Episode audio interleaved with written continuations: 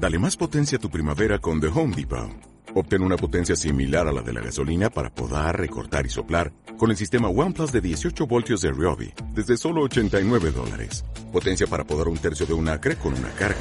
Potencia para recortar el césped que dura hasta dos horas. Y fuerza de soplado de 110 millas por hora. Todo con una batería intercambiable. Llévate el sistema inalámbrico OnePlus de 18 voltios de Ryobi. Solo en The Home Depot. Haces más. Logras más. Advertencia. El siguiente espacio está cargado con contenido explícito. ¡Explícito! ¡Entiéndelo, por favor! Gracias. Bienvenido. Este será tu espacio del absurdo hasta el fin del mundo. Aquí todo vuelve a tener sentido, porque está pensado para ti. Cine, Anime, serie, manga, rock pero mucho rock. Y una que otra cumbia. y algo que nunca debes olvidar. Lo que a ti te gusta. Hola, Robin. Yo soy el profesor. hizo por accidente en su laboratorio. Ay, ¿qué puedo decir? No se preocupe, profesor. Yo también fui un accidente. Estás escuchando el Angel.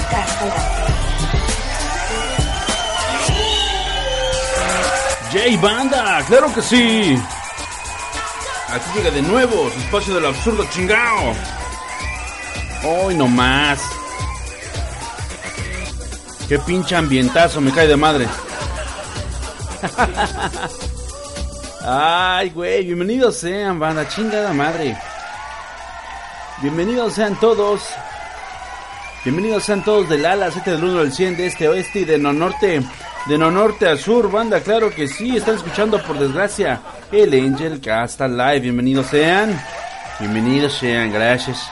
Gracias, gracias. Este que les habla es su viejo amigo Angel. Mapache Angel, lanchero de corazón, ya lo saben, es diseñador eh, por vocación, claro que sí.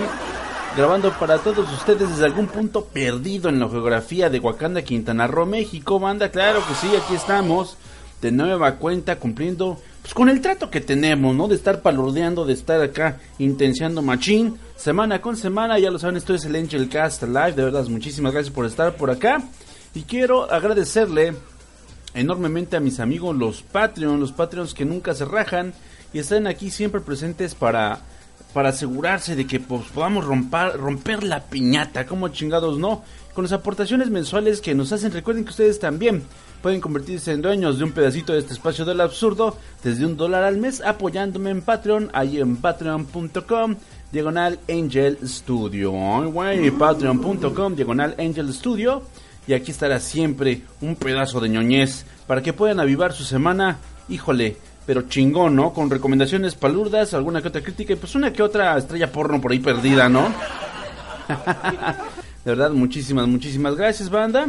Y vámonos rápidamente. Aquí tengo la relación de los Patreons. Saludos y muchísimas gracias a Antonio Landín, a Antonio Lira, gracias a Big Paquet, a Carlos Enrique, a Carlos Enrique Estrada, claro que sí, también muchísimas gracias. Muchísimas gracias a Eric López, alias Basilic Novalik, al FRK Studio, a Glandrick, a Hack, a Januzgue, a Giovanni Villalobos, a Julio C. González, a Néstor, a Néstor Jesús Chánchez, a Oscar Urbina, mi hermano Oscar Urbina, mecenas del podcasting mexicano, neta un chingo de gracias por apoyar, no nada más este cabrón, sino varios espacios de lo absurdo que hemos estado, que hemos este recorrido por aquí en ADN Network, neta muchísimas, muchísimas gracias mi hermano, también muchísimas gracias a la Pozolería Vega, a Ridus JC y a mi carnal Yami Ramir, un chingo gracias, un aplauso a todos ellos que hacen posible que este fenómeno del podcasting pues nunca se acabe, ¿verdad? Neta, un chingo, un chingo de gracias, banda. Y vamos en chinga a las... No, no, no. a las notas palurdas, claro que sí. Ay, güey, no mames. Eh, pues bueno, entre algunas cosas, antes de llegarle justamente a la carnaza, a la carnaza de este, de este eh, primer bloque banda, pues sépanse que unos pendejos, además por estilo de lo que pudo verse y apreciarse en la serie de alta ficción española La Casa de Papel, pues eh, al parecer tuvimos un copycat mexicano y un grupo de asaltantes armados irrumpió en la casa de moneda de la Ciudad de México este martes 6 de agosto. ¿Qué pedo? No mames, de acuerdo con el reportero Carlos Jiménez, se llevaron cerca de 50 millones de pesos con pistola en mano de la casa de moneda de estos cabrones. Los reportes preliminares dicen que los asaltantes armados llegaron con lujo de violencia a la casa de moneda, ubicada ahí en Avenida Paseo de la Reforma número 295, en la alcaldía Cuauhtémoc, y se llevaron 1.500 centenarios valuados en 50 millones de morlacos. Banda, no mames, se rayaron. De acuerdo con la página oficial de la Casa de la Moneda, estos centenarios equivalen a 50 pesos oro. Esta pieza se acuñó por ahí de 1921 como moneda de cuño corriente para conmemorar el primer centenario de la independencia de México. Posteriormente, en 1931, se suspendió su acuñación porque pues, salen bien pinches caros los güeyes. Y en el 43 se volvió a acuñar debido a la reciente, a la creciente demanda de las monedas de oro que había en aquella época, según explican los responsables de su diseño y de su confección. Vaya, la información preliminar enviada por Carlos Jiménez revela que los elementos de la Secretaría de Seguridad Ciudadana de la Ciudad de México llegaron a la escena cuando los ladrones ya habían escapado. ¡Qué raro, ¿verdad? Eh, digo, no, no ocurre nada más en México, pero en México sí es como muy folclórico este pedo de que están los policías todos los días dando su rondín. Dices, güey, no mames, me siento seguro. Qué chingón que se estén dando sus vueltas. Pero el día que ocurre que llegan unos tipos armados, los güeyes ni se aparecen, quién sabe por qué. Bueno, todos sabemos en este país, como muchos otros que están bien pinches corruptos, que obviamente la rata de repente, pues dice, ¿sabes qué? Este pedo está caliente. Voy a chingarme a los güeyes de este negocio y si me das chance y no lo haces de pedo, te voy a dar tu mochada. Esa es la verdad. Así es como opera realmente el crimen organizado aquí en la República de la Banana y en el mundo en general, ¿no? De hecho, no están ustedes para saberlo ni yo para contárselos, pero Luego hasta la gente del banco es la es la, la primera que pone el dedo a su propia asociación, ¿eh?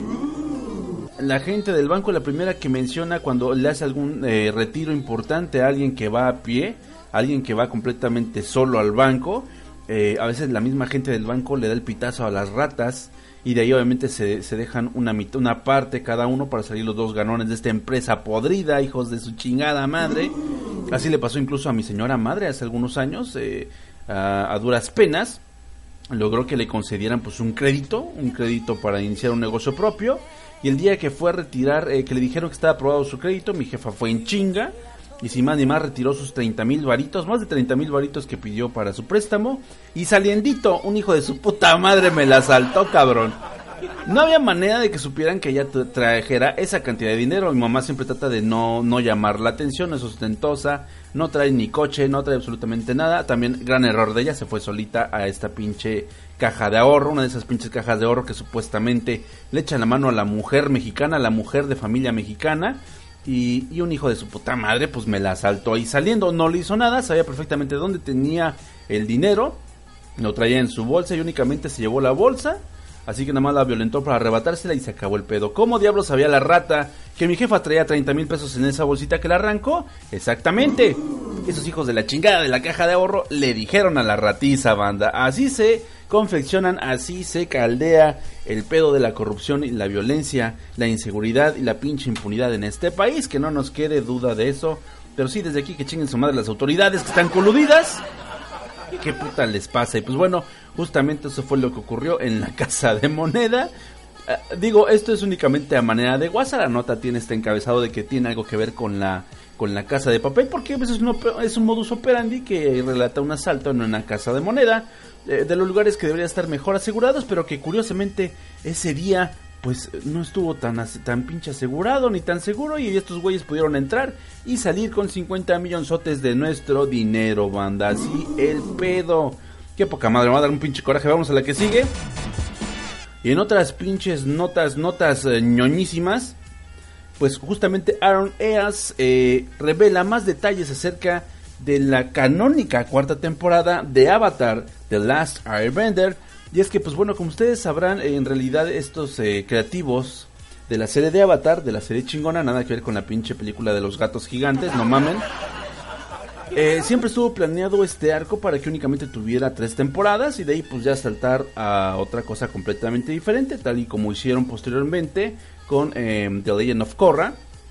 Eh, que pues híjole, qué pedo con esa pinche serie, ¿no? Pero bueno, en fin, ahorita justamente se está barajeando la posibilidad de que regrese la cuarta temporada, aunque Mike y Brian, estos este creativos detrás de lo que es este eh, la creación de Avatar de Last Bender, eh, tuvieron a bien terminar muy bien los tres arcos para contar una sola historia perfectamente eh, completada. De todos modos, había en, había en planes decir, bueno, si ya logramos llegar a la tercera, ¿qué tal una cuarta, no? Estirar un poco el chiste. Eh, no se escucha muy, muy atractivo el pedo justamente de lo que trataría la cuarta temporada, que aún se sigue rumorando si se va a producir o no. Pero bueno, ya estos creativos han estado hablando de qué trataría esa cuarta temporada y bueno, justamente se barajea mucho la posibilidad se coquetea mucho con el hecho de que Ángel en realidad no haya sido la reencarnación propia del monje Yatso, que en realidad eh, se haya equivocado la profecía, tal y como le ocurrió al pendejo de Harry Potter en sus pinches miles de libros que tiene. Se baraja que la cuarta temporada realmente se tratara de un nuevo eh, maestro aire que resurge eh, poco después de lo que ocurre justamente al final de la tercera temporada y al parecer él es la verdadera reencarnación del monje Yaxo. Entonces sí estaría el anterior Avatar, obviamente. Entonces sí estaría, estaría culero que le aplicaran este la de la del pinche Long Bottom. De que pues no, ni madre, yo soy el que te va a romper la madre, pinche, pinche, pinche Lord Baldomero, no mames, va a estar cabrón. Pues de eso se trataría la cuarta temporada. A mí me, parece que ya como se acabó está bien. Mucha gente se queja de que no es un gran final. En realidad yo creo que cierra lo mejor que puede es un pedo en realidad este confeccionar algo con tanto detalle y al final de cuentas pues eh, darle gusto a todo el mundo está muy muy cabrón. Yo creo que lo, hace bastante bien la primera serie original de Avatar. Y ya meterle esta cuarta sería estirar el chiste muy cabrón porque ahora resulta que Ang no es el elegido y eso vendría a darle en su madre a lo que ya se logró en las tres temporadas anteriores. Entonces de verdad, que ni se les ocurra a los pendejos. En serio que sí. Y justamente en la nota chingona de esta emisión del Angel Cast Live, que curiosamente no es en vivo, le han dado finalmente su estrellota a mi gordo querido, a mi astro rey, el mismísimo Guillermo del Toro. Un pinche aplauso, me pongo de pie. Finalmente, después de años de intensa carrera, finalmente, después de muchos esfuerzos, de una historia eh, cruda y terrible, eh, pues que en realidad era de todos los creativos en este país de, de porquería, el maestro Guillermo del Toro finalmente le entregaron su estrellota a la 1.30 hora de la Ciudad de México. Se dieron cita para que Guillermo del Toro recibiera un símbolo que solo grandes figuras de Hollywood tienen. Sin embargo, el creador siempre ha sido muy claro en cuanto a la recepción de premios, es decir, que estos no definen lo que hacen ni las razones por las que lo hace. Él mismo comentó en estas declaraciones de su rueda de, prensa especial, dice, hay un par de cosas que quiero aclarar.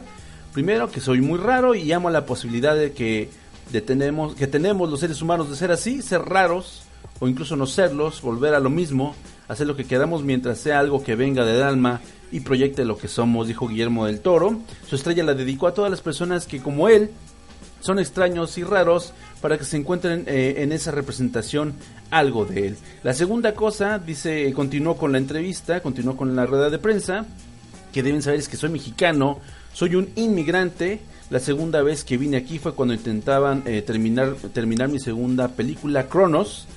Tres y a veces cuatro vivíamos en un cuarto de hotel y buscábamos la forma más barata para entretenernos y eso lo hicimos de un lado al otro. Como inmigrante, ver las estrellas de Pedro Infante y Katy Jurado significa mucho para saber quién estuvo antes pisando estas mismas estrellas. No, hombre, ese pinche gordo tenía todo el flow, chingada madre.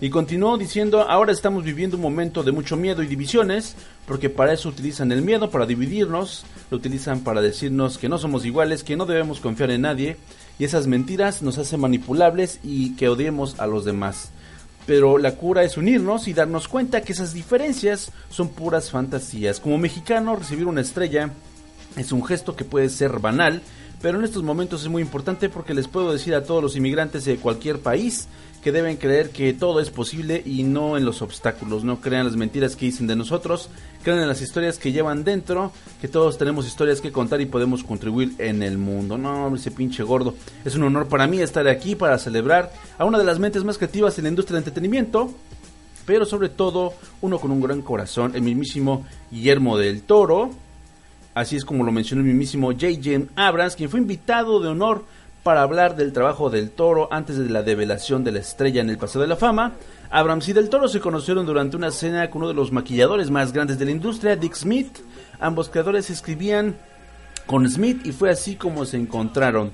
Y comentan por ahí, todo esto fue antes del laberinto del fauno y el espinazo del diablo, incluso antes de Cronos. Nunca voy a olvidar todas, las, todas esas ilustraciones y recuerdos de haber pensado que tenía que trabajar en eso con este tipo eh, de, de, creativos como es Guillermo, que es todo un genio, ¿no? Abrams dijo que sintió envidia por el trabajo de Guillermo incluso antes de ver sus películas y aquí estamos casi 30 años después y sigo pensando y sintiendo lo mismo por ti. Pinche gordo, eres la pinche netota, cabrón. Y bueno, Guillermo del Toro y J.J. Abrams se encuentran trabajando en el proyecto fílmico titulado Zambato, el cual está escrito y dirigido por el mismísimo Guillermísimo y producido por Abrams y su compañía Bad Robot en conjunto con Paramount. Zambato nos hablará, nos presentará a una niña con habilidades de pelea que resultan letales para cualquiera. En realidad es un proyecto que llevaba 6 años in the making y ahora se está viendo ya con más forma. Eh, aunque aún no hay fecha de salida. Desde su galardón, los premios Oscar del 2018, Guillermo del Toro se ha dedicado a producir algunos proyectos como Anti-Earth de Scott Cooper para Fox Searchlight y Scary Stories to Tell in the Dark, que está próxima a estrenarse banda. Pónganse bien, vergas, ya por ahí pueden ver el póster en su cine favorito, la cual se estrenará en México el 16, el 16 de agosto y posiblemente es la razón por la cual Lana del Rey estuvo presente en la entrega, pues ella hizo una canción por el soundtrack de esa película, estén atentis ahí, ¿no? No mames, su proyecto más grande hasta el momento es el remake para Netflix en stop motion musical de Pinocho. Esta eh, representa su primera película animada como director. La versión de Pinocho de Del Toro estará ambientada en la Italia fascista de la década de los 30 y explorará algunos elementos sociales y políticos junto a la que ya conocemos de la historia, una marioneta que desea ser un niño de verdad. Pinocho no es un monstruo, pero lo que gira en torno a él, como el lanzamiento de las ideologías fascistas en relación a Benito Mussolini y los nazis de la Alemania de Hitler, resultan incomprensibles para un espectro, para este espectro de la humanidad, y así es como entra en el universo que Del Toro ha creado desde hace más de 25 años. Y pues qué decir, ¿no? Del buen este Guillermo, no mamen, espero que hayan visto todas sus películas, son una pinche chulada. Cronos de 1993 lo puso en el mapa internacional con la historia de una máquina capaz de otorgar vida eterna a su portador, quien desarrolla algunas características similares a las de los vampiros. Esos eran, esas sí eran ideas originales, no sus mamás de Twilight Banda. Sin embargo, fue hasta el 2001 con El Espinazo del Diablo que descubrimos las formas narrativas de Del Toro y el protagonista inminente de sus historias, que pues en realidad era el, horror, el horror psicológico que siempre ha estado presente de alguna u otra manera en sus producciones. El Espinazo del Diablo es una película sobre inocencia, banda.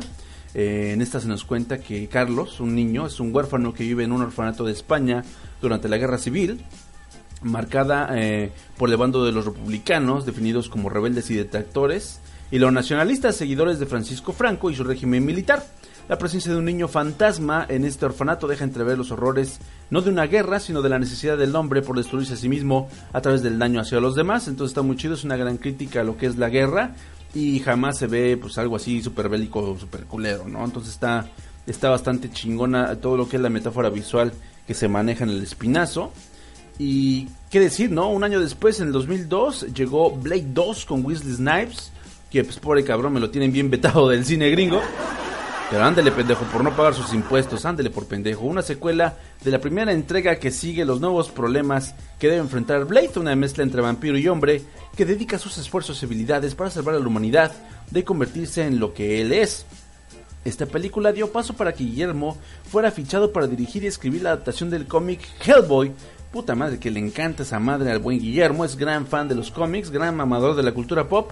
En el 2004 el mexicano lanzó Hellboy protagonizada por Ron Pellman como un demonio creado para hacer el mal en el mundo, sin embargo forma parte de un grupo de personas con cualidades especiales y formas extrañas que pues está más de más decirlo, ¿verdad? Puro freaky ahí en ese, en ese crew. Obviamente el maestro del toro se sintió completamente identificado con el crew de Hellboy, que se encargan para salvar a la humanidad de las amenazas sobrenaturales. Hellboy y su segunda entrega en el 2008 se convirtieron en filmes de culto aclamados por la crítica, nada más la segunda de Hellboy, la, la del Ejército Dorado, arranquenle el final, es una mierda. Ay, güey. ¿Y qué les digo, no? Justamente El laberinto del fauno en 2006 también recibió una nominación al Oscar por mejor película extranjera y es sin duda su producción más reconocida a nivel internacional. Con una base histórica similar al Espinazo del Diablo, esta cinta nos presentó a Ofelia, una niña que se ve obligada a vivir los horrores de la Guerra Civil Española cuando su madre se une a un oficial del ejército de Franco, ¿no? dedicado a encontrar, torturar y matar republicanos. Para escapar de su realidad, Ofelia entra en un mundo de fantasía en la que debe superar algunos retos, todos dictados por un fauno, cada una de sus acciones están íntimamente relacionadas con lo que sucede en la realidad y al final un acto de bondad en un mundo enfermo termina con todo el relato de una manera fantástica. Esta cinta le siguió Pacific Rim en 2013, la primer gran película del género mecha hecha en, eh, en Hollywood banda. El maestro del toro es gran pionero de ese fantástico género del cual nadie más le siguió el pinche desmadre, más que si acaso un poquito quizás este Transformers y un poquito por en Hathaway con una película super mierda que se aventó que se llama Monstruosa o algo así, monstruoso, una mamada así, terrible, ¿no? Y bueno, justamente eh, durante un largo periodo, en el cual se dedicó a producir y escribir cintas como El Orfanato, eh, Rudy Cursi y la primera entrega del Hobbit, entre otras. También obviamente se aventó Crimson Peak en 2015 y finalmente eh, la que le llevara la gloria de Shape of Water en el 2017. El Maestro del Toro pues es un gran ejemplo para todos los creativos en México que de repente nos sentimos bien bajoneados de que no hay espacio para las cosas mm, diferentes, para las cosas originales y que de repente tenemos que bajarnos los pantalones para vender lo que hacemos eh, y no lo que queremos hacer, ¿no? Es bien triste, pero el Maestro del Toro justamente lo menciona así.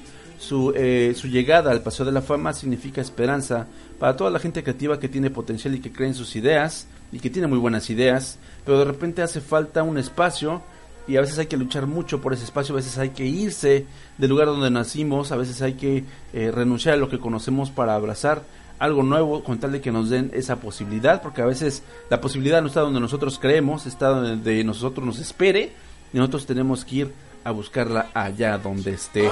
Entonces de verdad me da un chingo de gusto esto que le ha pasado al maestro del toro. Y pues no mames, otro pinche aplauso al pinche Memo, que es la mera liana. Yo estoy muy feliz, estaba cagado de felicidad. El video eh, de su develación es bastante emotivo. Eh, más en estos momentos que eh, la Unión Americana pasa por toda la comunidad latina, toda la comunidad de habla hispana de la Unión Americana está pasando por un terrible trago amargo con las este, tragedias que ocurrieron hace unos cuantos días. Este, la verdad, este reconocimiento es algo genial, es algo fantástico, ¿no? Es, es un alito de aire fresco. Porque sí, Yuya también tiene su estrella en el Paseo de la Fama, pero mira, Yuya nos vale madre a todos los geeks. Nos vale madre a todo el pinche mundo ñoño, ¿no? De, de Hueso Colorado. Eh, sí, en serio, Yuya, no mames, vete a la chingada. Pero el gordo, el gordo sí es luz para todos nosotros que no que no buscamos nada más este llevar productos o que no nos interesa ser parte de la gente bonita, sino simplemente ser nosotros mismos. Esa es la neta. Y qué pinche gusto que el maestro del toro finalmente tenga su pinche estrellota y ojalá le llevan muchas más bondades porque la neta se lo merece. Ya saben, soy gran mamador del maestro Guillermo del Toro, entonces espero que le vaya muy muy bien en el futuro y seguir leyendo cosas fantásticas como este chingado. Está de poca madre. Pues bueno, banda, justamente vámonos una rolita, vámonos a algo, algo bien chingón. A ver, a ver, ¿dónde está? Algo para acompañar la ocasión. Está, dicho, en honor al maestro, vamos a poner cosas bien pesadas. Vámonos con algo. Uy, tenemos un nuevo single de nuevo material de Korn. Tenemos esta gran rola que lleva por título Cold. Así que no se despeguen, banda, un momento más regresamos con más noticias, con la pop Pornstar de la semana y el relleno cremosito que ustedes siempre buscan aquí en el Angel Cast Live. Ya lo saben, acompáñalo con leche. Música. Angel Cast Live. Estás escuchando la estación en línea con más contenido palurdo, transmitiendo todos los días de la semana desde mixlr.com diagonal ADN-network. Bienvenido a ADN Network, el código geek que nos hace diferentes. Lavandería, tortuguitas, lavandería, tortuguitas, lavandería, tortuguitas, siempre dejan tu ropa limpiar. Si el ambiente tú quieres cuidar, Claro que sí. En Callejico 2 nos puedes encontrar. En Ixtapaluca. Si no tienes tiempo de tu ropa lavar, Ven con nosotros, te podemos ayudar. Lavandería, tortuguitas, lavandería, tortuguitas, lavandería, tortuguitas. Siempre dejan tu ropa limpiar.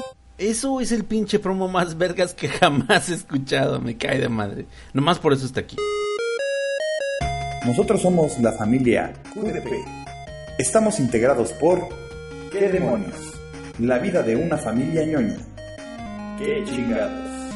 ñoñerías de la vida de adulto. ¿Qué demonios? Anécdotas de chicas. Highway to Hell. Otro roadcast más. Y Aullido. Rock y metal. Todo en el mismo lugar. Suscríbete en iBox y iTunes en QD Podcast para recibir notificaciones en cuanto un nuevo episodio esté disponible. Regálenos tu like en Facebook como ¿Qué demonios podcast? Síguenos en Twitter como arroba podcast o por correo a gmail. Escúchanos en vivo todos los viernes a las 11.30 en mixler.com diagonal ADN-network. El código geek y palurdo que nos hace diferentes. ¿Qué demonios? Más un podcast, una familia.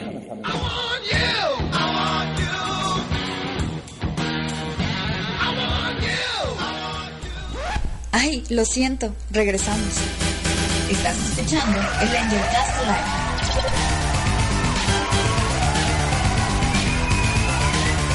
Pinche tortugón manchado. Regresamos, chingado. Hoy nomás. y regresamos para el siguiente bloque del Angel Cast Live, su espacio absurdo de confianza. Como chingados, no.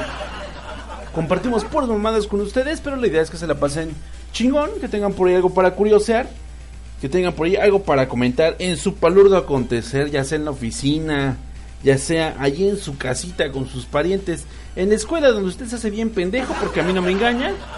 Aquí tiene, aquí tiene harto, harto de donde arrancar para poder eh, ser el alma de la fiesta. Bueno, el alma ñoña de la fiesta, que bueno, ustedes me entendieron, ¿no? Y justamente quiero estrenar una sección, una sección que fue sugerida por mi carnalito Edgar Mayorá, chingao, que ustedes lo, recordarán por hacer unas armaduras de poca madre, hacer unas armaduras de cosplay de poca madre. Entonces pues, la ha estado rompiendo muy gacho en algunas este, convenciones de la Unión Americana. Y justo me dijo, ¿qué onda, Miguel? ¿Cómo ves esta pinche propuesta de sección, cabrón? A ver si la gente quiere participar semana a semana porque va a ser un, un desmadre ponernos este al corriente todos con todo. Entonces ojalá que se animen a ser partícipes de esta, de esta bonita jalada, de este bonito experimento que se hace llamar el meme de la semana. Claro que sí. Puras mamadas, ¿cómo no? ¡Bella huevo! Y bueno, el meme de la semana. Como chingados, no, carajo. Y justamente en esta ocasión, pues mi carnal Edgar Mayoral es quien nos hace llegar este meme de la semana. Que ustedes ya lo habrán visto por ahí circular este, en redes sociales, claro que sí. Y es que desde el canal eh, de YouTube de Pascu y Rodri, que pinches alias tan, tan, ya saben, ¿no? Pascu y Rodri, es Pascual y Rodrigo, así con huevos. Eh, justamente ellos hacen el Destripando la Historia. Y hace unos días, justamente el 24 de julio, eh, sacaron un video que pues hasta ahorita sigue permeando en los memes de las redes sociales acerca del Destripando la Historia, hablando del origen, del origen cosmogónico de Zeus, cabrón. Entonces está bastante chingón, está bastante interesante la idea. Y la pinche canción es la mamada. O sea, no más escuchen esta, esta hermosa tomadura de pelo. Hoy no más, cabrón.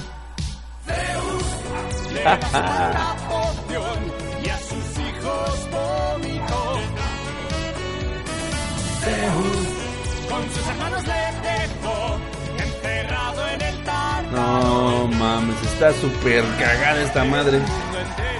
Y es que está chido. Porque le recuerda a la banda. A la banda más joven.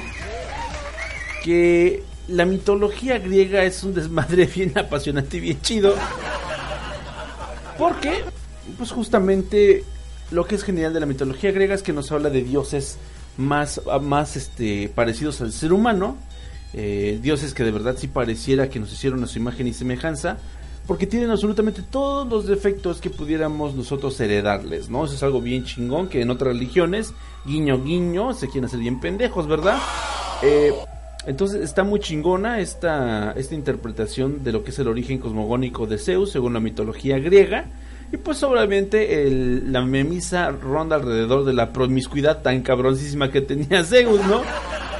Para quienes no lo sepan, pues justamente a pesar de todas las labores este, heroicas que hizo ya, ya una vez que se salió con la suya y que repartió a sus hermanos todos los reinos del planeta, eh, al final de cuentas lo que empezó a hacer fue a tener un chingo de hijos, ¿no? Que es lo que todos haríamos, sinceramente. Y tuviéramos todas las posibilidades del universo de crear a cuanto hijo pudiéramos, yo creo que tendríamos un chingo cabrón, ¿no? Y este, eh, bueno, aquí en México nos vale madre, aunque seamos pobres de todos nos podemos a tener hijos, entonces aquí sí nos la pean los dioses griegos. Y justamente los memes giran en torno a esto, de que cualquier animal que tú puedas ver, cualquier persona que pudiera tener los ojos amarillos en alguna película de ficción, en alguna serie de ficción, si de repente ves a un animalito con los ojos amarillos este cerca de tu casa, lo más posible es que en realidad sea Zeus haciéndose pendejo para ver a quién se coge. Y los memes han estado de huevísimos. La rola está muy chida, de hecho el canal de Pascu y Rodri en lo que giran es en torno a la hechura de las parodias de las canciones. Eh, hay algunas que son completamente originales y pues justamente las letras lo que intentan es hacer un gran gran chiste de varios tópicos del momento y de repente cuando eh, meten cosas como con antecedentes eh, también está muy chingón porque hacen una recapitulación con un ritmazo acerca de los aspectos más importantes de algún personaje, de algún suceso y bueno en este caso le tocó a los dioses nórdicos, al papá de todos ellos, al mismísimo Thor, al mismísimo Odín, perdón, el buen Zeus. Ah, porque son muy, muy, muy parecidos, banda. Por si no lo sabían, son extrañamente idénticos. De hecho, justamente en el Spawn número 100 eh, se retrata a Zeus como si fuera Odín. Y aunque uno pudiera haber creído que los cabrones se equivocaron de mitología, pues no, al contrario. Justamente como los relatan, como los describen en los textos originales, en realidad parecían ser el mismo dios, así barbón, con este un traje de guerra muy nórdico eh, porque bueno, al final de cuentas, este, de lo que se trataba era de reflejar, de describir a las personalidades de las máximas, eh, máximas este, autoridades divinas para los griegos, y es muy interesante que no difieran tanto de las de otras culturas, de una de ellas la más inmediatamente opuesta, que es justamente los vikingos. Está bastante chingón ese pedo.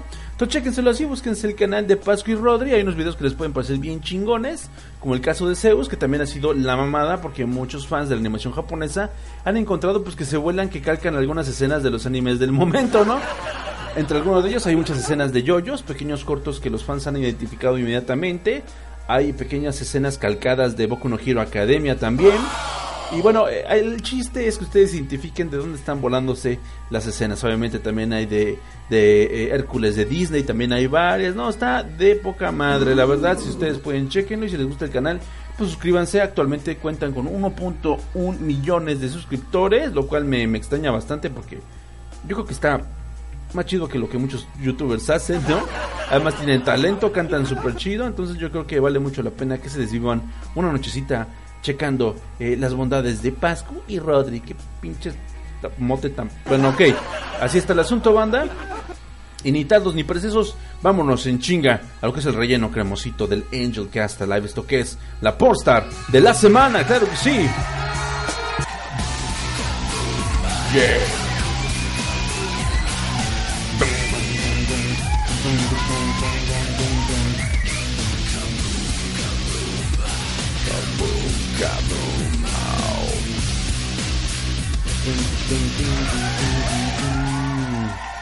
Así es, banda, justamente en esta ocasión. No podemos faltar de la póster de la semana. Y es que para este, para este eh, encuentro semanal que tenemos aquí en este espacio del absurdo, les quiero presentar una linda y hermosa flaquita. Ya que por ahí estuvimos sacando algunas teens, algunas teens, algunas pornstas chiquititas, algunas muy muy jóvenes. Eh, también quiero presentarles a esta preciosidad de chica que lleva por nombre Carity Crawford. Un pinche aplauso, por favor. Carity Crawford. Ella es supergeneración Z. Nació un 17 de noviembre de 1998. O sea, actualmente, al momento que estamos grabando esto, tú que me escuchas ahí en la cuarta dimensión, tiene 21 añotes. va a cumplir 21 añotes, entonces no manches, está que ni manda de hacer para Miguelito, ¿no? Ella nació y creció en el estado de Carolina del Norte y justamente cuando cumplió los 18 años comenzó a interesarse por entrar en la industria pornográfica, que es lo que le habrá pasado en su vida sentimental, quién sabe, pero estaría chingón saberlo, ¿no? Fue descubierta por la agencia de modelaje 101 Modeling, con la que grabó sus primeros castings y debutó como actriz pornográfica hasta el 2017 a los 19 años, porque bueno, también por ahí le pidieron que eh, puliera algunos aspectos de su físico, algunos aspectos de su imagen, para que pudiera venderse pues más cara, vamos a ser bien sencillos, bien sencillos y directos, para que se pudiera eh, vender mucho mejor. Le pidieron que hiciera gimnasio y que pues también le metiera pues, unos varos a su cabello y un varo a su cuerpecito. Claro, claro que sí, aún así sigue siendo una belleza bastante, bastante natural, completamente natural. Y después de eso, pues bueno, fue contratada por productoras como Black, de los cuales hay unos videos de poca madre de decirlo, en los cuales se come riendo lo que ustedes y yo nos comeríamos llorando. También estuvo trabajando para la productora de Jules Jordan, para Evil Angel, para Monfos. Bueno, ustedes mencionenlo hasta ahorita. Sin embargo, se le ha llevado bien tranquila. Ha rodado más de 70 películas como actriz y le ha entrado absolutamente a todo. A todo. Incluso, bueno, la última frontera para ella, en un principio, pues era el sexo interracial, ¿no? No que tuviera problemas con la gente de color, sino que se le hacía muy extremo el tamaño de los falos de nuestros amigos la gente de color serio. Y pues no la puedo culpar, ella es muy muy delgadita, justamente la escena que tiene con Blackhead. No, hombre, se pone poca madre, le dan. Pero acá hasta le hizo falta Topper, entonces yo creo que se las recomiendo un chingo, ¿no? Es de las estrellas porno más altas que han desfilado por este eh, podcast, por este show. Justamente mide cerca de 1,78, pesa 54 kilogramos y sigue a la baja la pinche loca. Está muy obsesionada con su belleza, algo debe haber pasado por ahí porque si de repente se llega a ver un poco a incluso anoréxica, lo cual no está chido en la industria ni tanto del modelaje, mucho menos en la industria del porno, eh, porque al final de cuentas sus atributos son, son naturales y cualquier este desgaste en su alimentación, pues todo eso se va a ir a la mierda bien cabrón. Las últimas entrevistas que he checado de ella en Pornhub se ve muy muy demacrada, entonces yo creo que sigue muy obsesionada con seguir bajando de peso eh, esos 54 kilos en realidad no es nada, está cerca de 24 kilos debajo del que debería ser su promedio, está cabrón. Esperemos que no le pase nada, pero pues por mientras va a estar ahí justamente repartiendo eh, macanazos, ¿no? En lo que es el palo encebado. Se la recomiendo un chingo, sobre todo porque a pesar de que es muy delgada, tiene unas formas fantásticas, unas formas bastante, híjole, que los pueden dejar bien obsesionados porque además este, hace ejercicio, pero su genética le ha permitido mantener cierta grasita en su lugar. Y no, hombre, cabrón, es un deleite verle frente a la cámara. En un principio también quería estudiar este, leyes, quería estudiar también pedagogía, le, le interesaba mucho convertirse en maestra. Sin embargo, algo ocurrió, tenemos una especie de hueco muy importante en la vida en la vida de la hermosa Carity Crawford, porque pues simplemente al cumplir 18 años de edad y si te quieres convertir en estrella porno, pues todo lo demás se te trunca de inmediato, ¿no? Entonces, pues bueno, su plan de vida ha sido llevársela muy leve. Para eh, el tiempo que lleva justamente rodando, pues lleva muy poquito, muy poquitas este películas, lo que me hace creer que en realidad por ahí se está picando alguien de mucha pinche lana, ¿verdad? Y no tiene la necesidad de estar haciendo desfiguros. Y es que en dos años para 70 películas es porque sí le han cuidado un chingo también había rumores de que se enfermaba mucho. Eh, seguramente debe ser por su eh, control de peso tan obsesivo. Esperemos que no le pase nada. Está chingón, está chingón que quieran ser delgadas, muchachas. Sin embargo, pues este, no, no hay pedo tampoco. O sea, tampoco se tiene que obsesionar con eso. Porque, eh, sobre todo cuando va su salud de por medio, mejor gruesecitas y simpaticonas que esas plaquitas que de repente te, encajan las caderas. Cuando... Bueno, ya saben, ¿no? Qué mal pedo. Pues justamente nuestra estrella porno de esta noche, la hermosa, la fantástica Cority Crawford. Un aplauso para despedirla. Y entre otras noticias, banda. Entre otras notas candentes. Justamente se, ha hecho, se han hecho algunos estudios eh, desde hace algunos años acerca de lo que es la nueva generación, la generación del porno. Eh, hay un caso, ah, hay un estudio acerca de que el Tinder ha abierto muchas, eh, mucho las puertas para que los seres humanos podamos relacionarnos de una manera muy diferente, sin contexto, sin explicaciones, sin un este, sin un precedente, lo cual es bastante, bastante peligroso. Pero de repente la gente que es bonita le vale madre quiere vivir la vida pues lo más intensamente que se pueda y pues no importa qué chingados estén metiendo, ¿no? Justamente eh, este estudio tiene como testimonio a la hermosa Gianna Dior. Gianna pues era una chica de lo más común y corriente hasta que de repente se, se le antojó eh, entrar a Tinder para ver si ligaba algo chido a pesar de su belleza, ella, ella estaba completamente solita en el mundo y fue hasta que se convirtió en estrella porno que empezó a fijar, en el, a fijar en el, a, lucir, perdón, en el radar de todos nosotros. La verdad que sí. Y es muy cagado porque esta hermosa actriz que actualmente gana 750 libras por hora, por hora, banda, comenzó su desmadre en Tinder. Así es como lo escuchan. Justamente. Eh, esta hermosa mujer lo que buscaba en un momento, según comenta en el canal 4 de la Unión, de la Unión este, del Reino Unido, eh, ellos generaron un eh, documental llamado Generation Porn, en el cual se explora todas las manifestaciones este, modernas de la sexualidad para tener sobre todo acceso fácil y gratuito pues a lo que les interesa que es el bonito coito, claro que sí.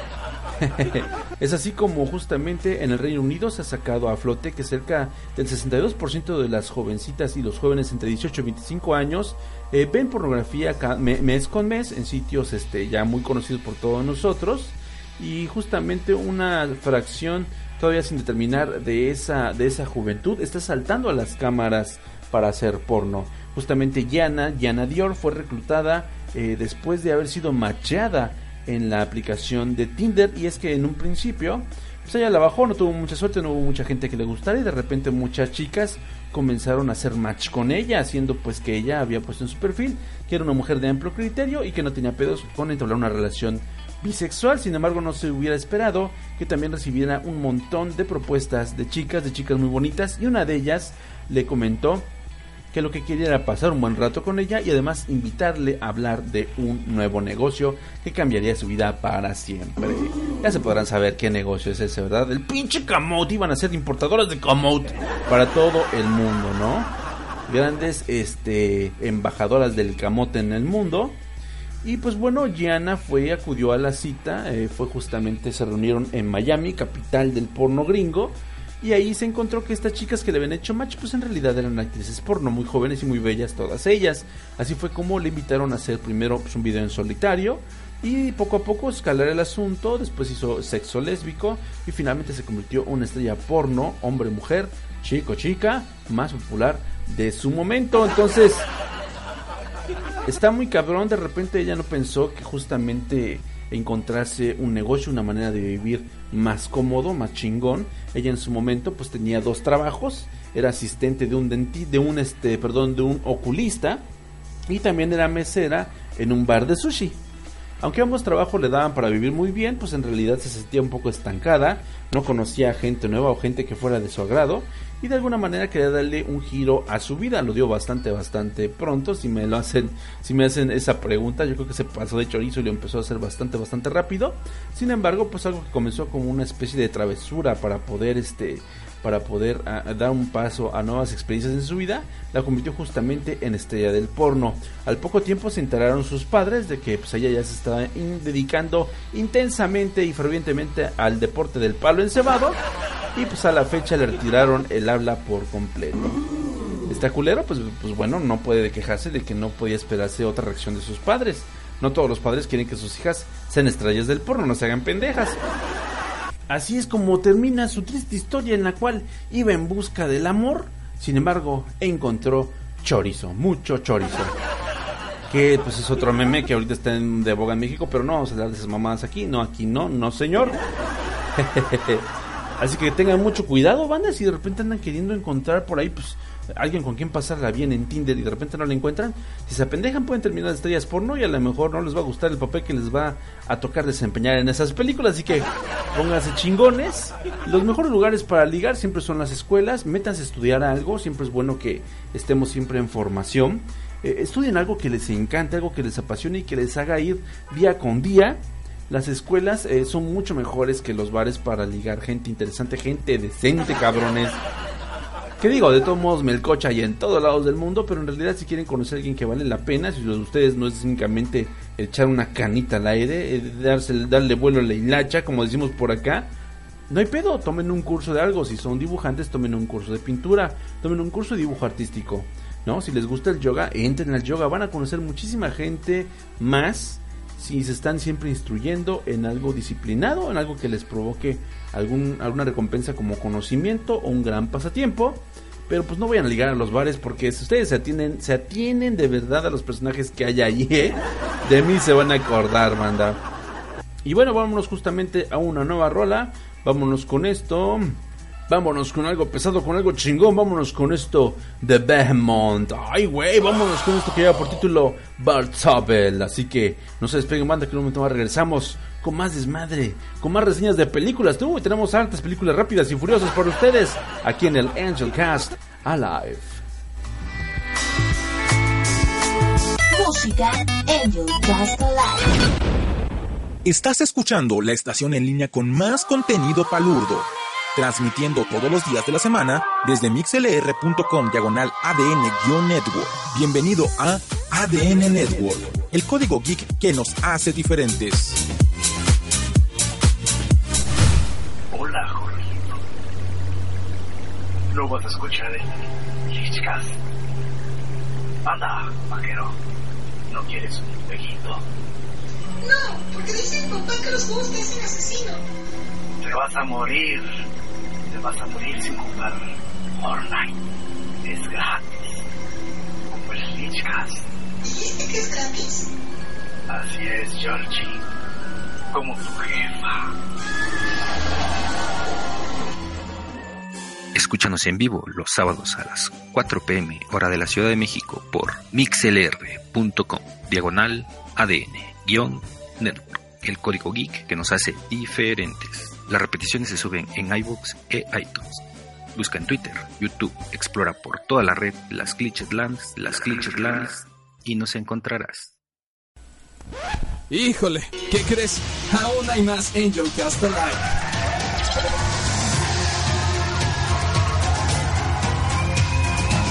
¡A huevo! Regreso mortal.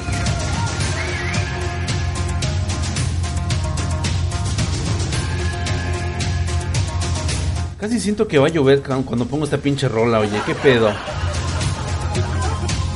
No mames, verguísima, verguísima la rola de Mortal Kombat, banda. Y continuamos, claro que sí, en esta tercera parte del Angel Cast Alive. Gracias por seguirme escuchando. Recuerden que esta tomada de pelo está, está disponible en todas las plataformas habidas y por haber. Está en YouTube, en iTunes, en iBox y en Spotify. Prácticamente en cualquier plataforma, ¿no? Si ustedes lo buscan, se lo van a encontrar. Ahí donde me encuentren, dejen comentario, hagan su recomendación.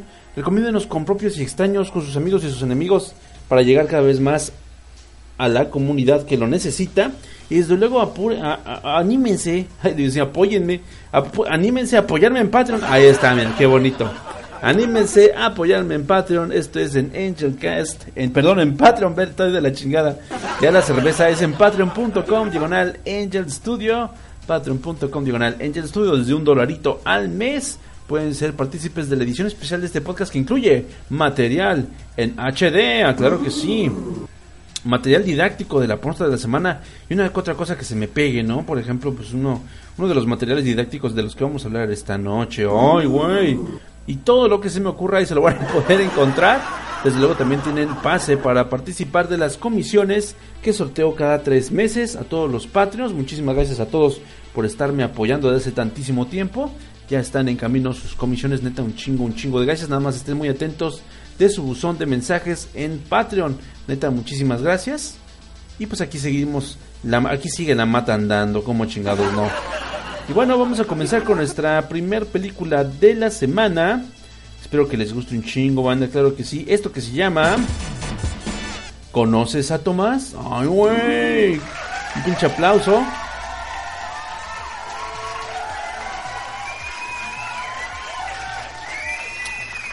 Pues qué cosas, banda. En realidad, a mí me caga mucho el cine nacional. No pasa de ser una comedia romántica.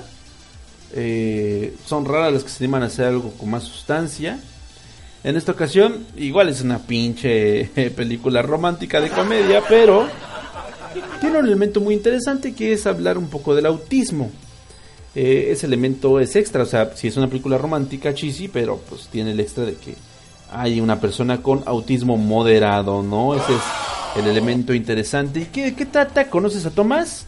Eh, ¿Conoces a Tomás? Es una cinta eh, con dramonón y comedia locochona, que esta cinta nos cuenta como una, una tardecita en la vida de un, de un este, músico independiente se vuelve un desmadre cuando Leo le promete a su novia, una hermosa, una hermosa, hermosa doctora, que pasará tiempo con su hermano Tomás. Sin embargo, termina llevándolo a una boda sin querer, porque obviamente como es músico tiene que buscar el hashtag hueso. Y pues no lo piensa, no piensa dejar solo a su cuñado, quien tiene esta condición tan especial de tener un autismo moderado. Y pues sin ni pedo se lo tiene que llevar al pinche desmadre, al, al guateque, al bailongo, al desmadre, al degenere. Y descubrirá lo especial que es una persona que vive en esa dimensión tan especial en la cual habita Tomás, ¿no? Incluso cuando todo, todo sale muy mal, porque como toda buena cinta romántica mexicana, hay un momento en donde todo, todo se va al garete, ¿no? Y bueno, ¿qué pasa con Conoces a Tomás? A mí me llama la atención mucho el tema del autismo, yo creo que cada vez más eh, hay más gente con este con esta condición hay más gente eh, a nuestro alrededor que puede tener un hijo o un pariente con esta condición tan especial y pues está chistoso porque la película no pretende colocar pues un halo de santidad sobre familiares y cuidadores, ¿no? Este tipo de personas. Más bien se enfoca en tratar con la mayor normalidad posible aquellos que pues, son más especiales que otros. Ahí es donde entra Leonardo, justamente el, personaje eh, interpretado por Leonardo Ostigris, quien se ofrece a cuidar al hermano de su novia, interpretada por Marcela Girardo, una flaquita bien pinche demacrada para que ella pueda realizar una importante cirugía, porque es de las doctoras más jóvenes, de las cirujanas más jóvenes del país, eh, jóvenes y exitosas, ¿no? Leo trata entonces de cuidar a Tomás para aligerarle la carga de trabajo a, su, a su eh, queridísima novia. Y pues bueno, lo intenta llevar con la mayor naturalidad posible, pero las cosas se complican cuando pues tiene que ir a tocar una boda con su banda, ya que un importante productor de discos, se encuentra ahí y, le y este les ha pedido el favor de que toquen para él en su boda. Si bien hay de, decaimiento en el ritmo y arrebatos infundamentados en el guion, el pretexto que detona el conflicto de los personajes pues es un poco, un poco, eh, no cuaja, es un poco blandengue, porque pues quien contrata una banda para tocar en una boda pues, eh, con un solo día de antelación, ¿no? Menos un representante de una disquera que es tan poderoso. Y bueno, en Conoces a Tomás, pues al final de cuentas termina siendo un film bastante honesto, un film que no tiene el gran presupuesto y tampoco tiene como que eh, la mejor manera de contar historias. Eh, y esto es porque pues, se trata de la ópera prima de María Torres, eh, quien coescribió en algún momento el guion, de, el, guion, el guion perdón, con Enrique Vázquez, quien tiene un acercamiento sensible al tema del autismo porque tiene un pariente con esta condición, claro que sí. Y tal vez por eh, tal vez porque su hermano justamente de la directora presenta esta condición y ella no solo está tan empapada en el tema sino que lo ha vivido en carne propia no pero también es muy honesta por la actuación de José Meléndez quien pese a las precariedades de la musicalización se roba la película con la complejidad eh, de, con la complicidad de Ostigris, ¿no? Justamente, pues José Meléndez no es un autista original, es un actor que interpreta la condición del autismo y queda bastante bien, creo que es lo mejor de la película. Eh, su trabajo, pues sí, es muy realista, pero al mismo tiempo respetuoso, creativo y entrañable. Gracias en buena medida a la relación que construyen a partir de la empatía. Eh, esta película está lejos de ser perfecta, pero fue hecha con el corazón en la mano, tanto a nivel de dirección como actuación. Y se nota de a madres, de hecho, pues de repente tiene imperfecciones muy este, tangibles, porque las secuencias se alargan con tomas, eh, con tomas de nada, de la naturaleza, con tomas de luz, de luces intensas que obviamente son los focos de atención de, del joven Tomás. Y de repente hay muchas visiones de cómo es su habitación, los carruseles de fotos que tiene su habitación. De repente se vicia, toma bastantes eh, cambios de plano, con unos cambios estáticos que pues únicamente son como introspectivos, o al menos eso intentan, porque son esas, clásicas por, postales que nos regalan los directores acerca de algún punto de la naturaleza que nos ayuda como a tomar un respiro y reflexionar lo que estamos viendo para encauzarnos a la siguiente escena. Es algo muy curioso, pero es una técnica bastante, bastante socorrida, ¿no?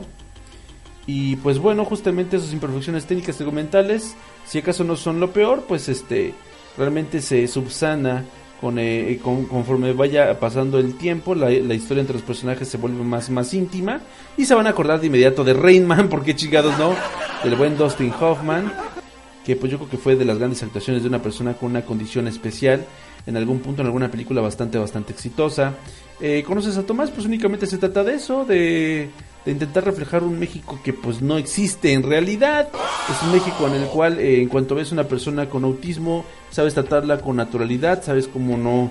eh, no este propiciarle una condición incómoda a la persona que tiene esta condición y pues todo mundo no tiene pedo de encontrar a alguien con esa condición, no lo puede identificar porque para este México ficticio que nos retrata conoces a Tomás, todo el mundo sabe perfectamente la condición que tiene y pues tampoco le ponen ningún ningún límite de ningún tipo, ¿no? No es así como si de repente ves una persona eh, errante caminando que que eh, refleja muchos ademanes extraños para su condición, que te puede dar eh, pautas para descifrar que tiene una condición especial. Está muy cabrón que en este México que, re- que retrata esta película realmente nadie la haga de pedo de nada y deje caminando al pobre Tomás por ahí solo, ¿no? Además, eh, también su cuñado este, jamás comenta que tiene una condición especial. Eso es algo muy, muy este, raro porque si acaso hay que hacerlo por la seguridad, la seguridad del individuo, no tanto porque le vayan a tener una condición eh, favoritiva, que de todos modos la película se le atribuye. Entonces es como una gran contradicción, ¿no? De alguna manera eh, está bien tomar a la gente con este tipo de condición como una persona como cualquier otra que vale lo mismo y que tiene el mismo derecho a vivir cientos y, y mil de, de penurias y de, y de chistes de la vida, pero al mismo tiempo te dice que está chingo, ¿no? Porque incluso algunas de las chicas con las que medio inte- interacciona Tomás, pues terminan de alguna manera quedándose prendidas de su personalidad, siendo que el tipo no habla. Eh, pero es enternecedor la relación porque al final de cuentas, al estar, al estar viviendo con una persona que tiene una manera diferente de concebir el mundo, te cambia el mundo a ti también. Eso es algo innegable y yo creo que la gente que tiene hijos en condiciones diferentes son personas que sí son los verdaderos superiores de carne y hueso. De ahí justamente le mando un gran abrazo a mi, a mi gran amigo y doctor de cabecera de toda la geekosfera, el gran Caramón el Blanco, eh, quien siempre ha estado ahí al pie del cañón para toda la comunidad y que también tiene una hija en condición especial. Eh, y, la, y la trata como una reina, la niña se ve completamente normal. Eso es algo bien chingón, ¿no? Es- eso es algo que habla muy bien de la dedicación que le ha, que le ha este, atribuido su familia con el paso de los, del tiempo, que logran justamente que la persona se desenvuelva como cualquier otra. Eso es un gran logro, yo creo que eso al final de cuentas es la recompensa de la vida por tanto, tanta constancia. También este también lo que es este mi esposa tiene una sobrina, una sobrina lejana que tiene eh, síndrome de Down. Sin embargo, allá en Estados Unidos, ella vive allá, eh, ha tenido una estimulación temprana bastante, eh, bastante profunda y la han estado encaminando. Es- ha ido a instrucción especial y la chica pinta cuadros de una manera fastuosa, sí, fantásticos, la verdad. Es una chica con muchísimo, muchísimo talento y tú la ves y no, la verdad no refleja la condición en ningún momento, sabe perfectamente, tiene un desenvolvimiento muy diferente a por ejemplo esas pobres personas que de repente no les dan o no tienen manera a sus familiares de darles una atención especial para poderlo sacar adelante, de alguna manera creen que pues estas personas van a estar con ellos eh, en, en santa paz y salud hasta pues que mueran todos juntos, yo quiero creer, ¿no? Justamente en varios lugares donde he vivido antes, eh, me ha tocado compartir piso con familias que tienen por ahí una personita resguardada en el, en el ala más oscura de su casa y esta persona tiene retraso mental, ¿no? Y la dejan ahí a su suerte, eh, en un cuarto oscuro, no la sacan a la calle siquiera, no saben que ya hay apoyos por este tipo de gente que no necesita, que no es humano, que se queden guardados en la calle únicamente porque no saben qué hacer con ellos. Y esta familia también todos juntos se enferman de lo mismo, de la apatía por una condición este especial que por lo mismo de ser especial requiere cuidados especiales, no aislamiento especial, no mamen. Entonces, de verdad, si por ahí de repente ustedes viven cerca, tienen algún vecinito en esta condición y ven que sus familiares no hacen lo propio para poder sacarlo adelante, echen ustedes la mano e intervengan ahí de buena fe, porque de verdad que estas personas este, pueden realizar su vida como cualquiera de nosotros, pero necesitan un empujoncito. Quizás es la única diferencia, que necesitan un empujoncito extra para que puedan desarrollarse como cualquiera de nosotros y conseguir el éxito en la vida, ¿no? Es lo, chido de, de Conoces a Tomás, que al final de cuentas, aunque es un mundo, es un México bien, este, eh, bien pro, bien, bien empático, eh, bien eh, educado en cuanto a la condición especial, pues este, eh, a menos te deja justamente ese, ese mensaje de que pues vale la pena ver a las personas con alguna condición especial como tus iguales, porque al final de cuentas siguen siendo seres humanos, tienen defectos y virtudes, y a veces sus virtudes son muchísimo más grandes que cualquier defecto, incluso físico, que pudiera manifestar, ¿no? Entonces, la verdad, este por ese lado se me hizo bastante chida.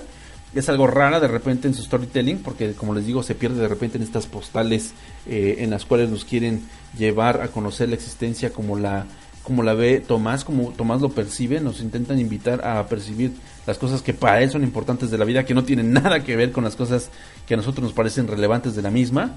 Y es ahí donde pues te puedo invitar justamente a esta reflexión que les comento, a pensar que en realidad la gente, eh, en realidad los discapacitados, que es un término horrible, pues somos nosotros por no estar educados para, para involucrar a estas personas a la sociedad, ¿no? Que no, no sabemos cómo manejarnos con ellas o simplemente no sabemos ni siquiera saludarlos o sonreírles, ¿no? Porque no sabemos qué son. Esa es realmente la discapacidad de nosotros, los que estamos completos, los que estamos perfectamente bien. Y pues bueno, está chingona por ese lado, conoces a Tomás. Yo le voy a dar mmm, tres, tres, estrellas de cinco, claro que sí. Creo que es de las películas mexicanas que más me ha gustado por la propuesta. Porque bueno, creo que la anterior fue Mis Reyes contra Godines. No, no vamos a hablar de esa mierda. No vamos a hablar de esa mierda aquí. Y pues bueno, banda, vámonos en chinga a la siguiente película porque si no nos va a alcanzar el show. Ah, la siguiente película pues es una es una chulada para toda la banda Petrolhead, bueno, toda la banda que es fanática de Fast and Furious porque es Huffs and Show, dos puños contra Río, como chingados no.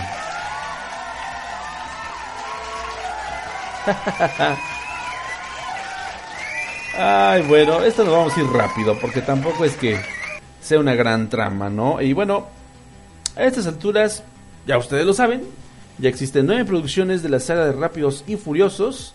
Y este es el primer spin-off de la serie. Y llega con dos personajes que han demostrado ser verdaderos imanes de la taquilla. Por un lado tenemos a Jason Statham, quien hizo Megalodón hace poco, un éxito el año pasado, un éxito de, del cine eh, gringo chino.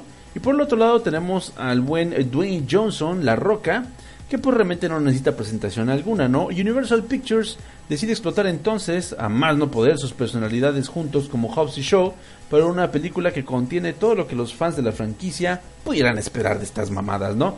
También salta a escena Idris Elba interpretando al villano Brixton, quien es una especie de Robocop Superman, un Superman negro, qué gran definición, quien desea eh, conseguir un virus para poder controlar el mundo. Sin embargo, la especialista agente del MI6, Hattie Shaw, eh, que es interpretado por la hermosa y flaquita Vanessa Kirby, lo esconde al estilo de Misión Imposible 2 en su propio organismo. Y es entonces cuando comenzamos esta carrera frenética, me encanta eso, carrera frenética contra el tiempo para detener las amenazas de Brixton y salvar a Hattie. Y bueno, el escritor de la cinta, quien ha sido el responsable de toda la saga a partir de Rápidos y Furiosos Reto Tokio, ha dicho que quería que Rápidos y Furiosos Hobbs and Show eh, se sintiera como una película del subgénero Body Cop, es decir, algo como el estilo de aquel cine de los 80s, con parejas disparejas que no pueden trabajar juntas más de 48 horas, ¿no? Como por ejemplo ocurriera ahí con Eddie Murphy y Nick Nolte, eh, en Arma Mortal con Meg Gibson y Danny Glover, o Tango Cash con Sylvester Stallone y Cor Russell, ya estoy viejo, me lleva la chingada. En estas el principal atractivo era ver la química, eh, antiquímica de los protagonistas. Eh, y pues estas películas siempre te ofrecen una química que es eh, tremendamente natural porque en realidad pues todos nos odiamos entre todos en el día a día. Y de repente nos toca siempre trabajar con quien más nos cae en la medita punta. Y es justamente lo que ocurre en este spin-off de Fast and Furious. Lejos, de, lejos está ese primer encuentro entre Hobbs y Show en Rápidos y Furiosos 7 eh, de dejar de ser el único y es que el personaje de Statham arroja cuando arroja a su rival de un cuarto piso lo manda al hospital pues dices no mames es algo como bien ridículo porque en ese momento la franquicia como que empezó a despegar muy culero del piso. Ya había despegado muy cabrón pero yo creo que hasta Reto Tokio y la cosa iba bastante bastante terrenal. Y ahora estas dos montañas de músculos y testosterona dan un dan un giro tremendo a la franquicia y realmente pues se desprenden de la receta porque pues no hay rap, no hay tanto rap, no hay tantas chicas, no hay tantos coches, eso es bien importante. Y pues sí, se convierte precisamente en una body cop, en una body cop movie como la que más. Y es la mayor película, la mayor virtud que pueden encontrar en esta película, pues aunque sus secuencias de acción están perfectamente coordinadas, sus explosiones son meticulosas y sus peleas estén coreografiadas a la perfección, Es una película de verano como muchas otras. Lo mejor de Hobbs y Shaw es la química que tienen estos dos personajes y cómo van entregándose uno al otro eh, mediante una serie de bromas, no groserías y albures que en español están muy cagados. Y también lo mejor de la película puede que sean las secuencias eh, que carecen de, de toda acción, ¿no? Porque de alguna manera eh, los actores interpretan interpretan este una improvisación muy interesante muy natural, donde dice un montón de estupideces en escenas bastante largas. Eh, de repente te puede recordar un poco eso a Tarantino. De repente eh, te puede recordar a Bad Boys incluso, con el juego del, del, buen policía y el mal policía. Eso está muy cagado y les queda bastante, bastante bien. Y para hacer improvisaciones, pues, la verdad, les da bastante carácter orgánico a los personajes, ¿no? Eh, les sobra si acaso 30 minutos, porque hay, hay un momento que dices, esta madre ya se alargó un chingo y nos encontramos en el terreno de la película genérica de acción. Y dices, demonios, maldita sea, también que iba esta madre, pero bueno, está bien que lo, que lo extiendan, ni pedo. Así ocurre siempre. Se rompen un chingo de leyes de la física, se rompen un chingo de leyes de la lógica también. Pero yo creo que, a diferencia de las demás películas de Fast and Furious, que de alguna manera intentaban retratar eh, fielmente lo que era el ambiente de las carreras clandestinas, eh, explotar el género high movie hasta las nubes. Eh, yo creo que esta sí de plano ya dice, ¿sabes qué? Esta madre ya va más allá. Estamos a nada de encontrarnos con los Vengadores aquí a la vuelta de la esquina. Entonces, esto es una gran mamada. Prepárate para divertirte. Eso lo grita el tráiler, el póster, todo a lo que da. Entonces no hay como una excusa de decir esta pinche película resultó ser más estúpida de lo que creía. Porque hermano, siempre ha sido bien estúpida. Entonces, pues se las recomiendo bastante, es bastante divertida. Si son fanáticos de Misión Imposible, van a encontrar justamente Misión Imposible, pero con dos güeyes bien mamados y bien rudotes. Entonces es garantía de diversión, de diversión absoluta, muchachos, ya lo saben. Ahí tienen, conoces a Tomás. Y Hobbs Show Fast and Furious, yo le voy a dar al Hobbs Show 3 de 5 estrellotas también. Vale mucho la pena. Si lo que quieres es dejarte ir, tomar una buena cerveza en el cine. Si lo que quieres es dejarte ir y pues de repente pasarla bien con tu chica. Vale muchísimo la pena. Fast and Furious Half Show. Porque al final cuentas son puros putazos, putazos y corretizas. Entonces por ese lado yo creo que cumple bastante bien. Bueno, hasta a mi papá le gustaría un chingo. Esa es la neta. Y vámonos en chinga a Rolita. Vámonos con algo bien chingón, vámonos con algo de principios de los 2000 con esto que lleva por título Drop the Bombshell de Power Man 5000, puta madre, principios del 2000, ya pasó el pinche tiempo. y un más regresamos, regresamos al cierre, al cierre de esta nueva emisión con el ranteo, el ranteo intenso de The Boys. Así que no se despegue y con un más regresamos aquí en la que, que, buena, salvajemente grupera. Regresamos.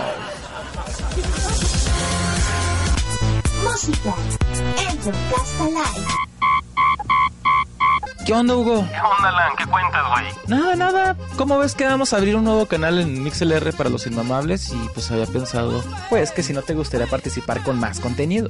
Un amigo siempre te demuestra su afecto abiertamente. Te hace sentir bien y a gusto en su compañía. Jamás te propone hacer algo que te avergüence, algo que tengas que hacer a escondidas. Mm, que no lo puedas contar. Si lo hace, no es tu amigo. Pero, Alan. ¿Que no los inmamables están en Overdrive Media? Sí, pero vamos a abrir nuestro canal y pues pensé en invitarte a ti y a otros podcasters pues para llevar más contenido a más personas. Pero por vía de mientras, pues todo esto es un secreto. Mucho ojo, cuate. No dejes que te engañe. Si te pide que no lo cuentes, es porque es algo indebido que te causará daño. Pues estaré bien mamalón, güey. Me apunto. ¡Cuate! ¿Qué lo ves que es el vasallo del capitalismo? Te quiere comprar con palabras lánguidas y sensuales. ¿Qué pedo, Chabelo? ¿No te desde el microondas del tiempo? ¿Por qué andamos tan intensos? A mí no me haces p... Chabelo, no mames. Desde que te quedaste sin programa te has puesto bien paranoico. Ya, pero no me hablen así. No los quería ayudar. Ya, luego de Pablo no se habla. Nah, si quieres ayudar, mira, mejor lee este papel. a ver, ¿qué dice? Los inmamables nos cambiamos de casa. Ahora estamos en mixlr.com diagonal AD Network en vivo todos los jueves a las 10.30 pm hora del centro de México. Además no olviden seguir la programación de los inmamables, ya que todos los días tendremos programas y contenido solo para ustedes. Bien hecho, cuate. Ahora que ya estamos en confianza, ¿no quieren ver qué tengo en la bolsa derecha de mi pantalón? En la mano, les va a gustar. ADN Network, el código geek palurdo que nos hace diferentes. Disculpa, pero esto aún no termina. Estás escuchando el Angel Cast Live.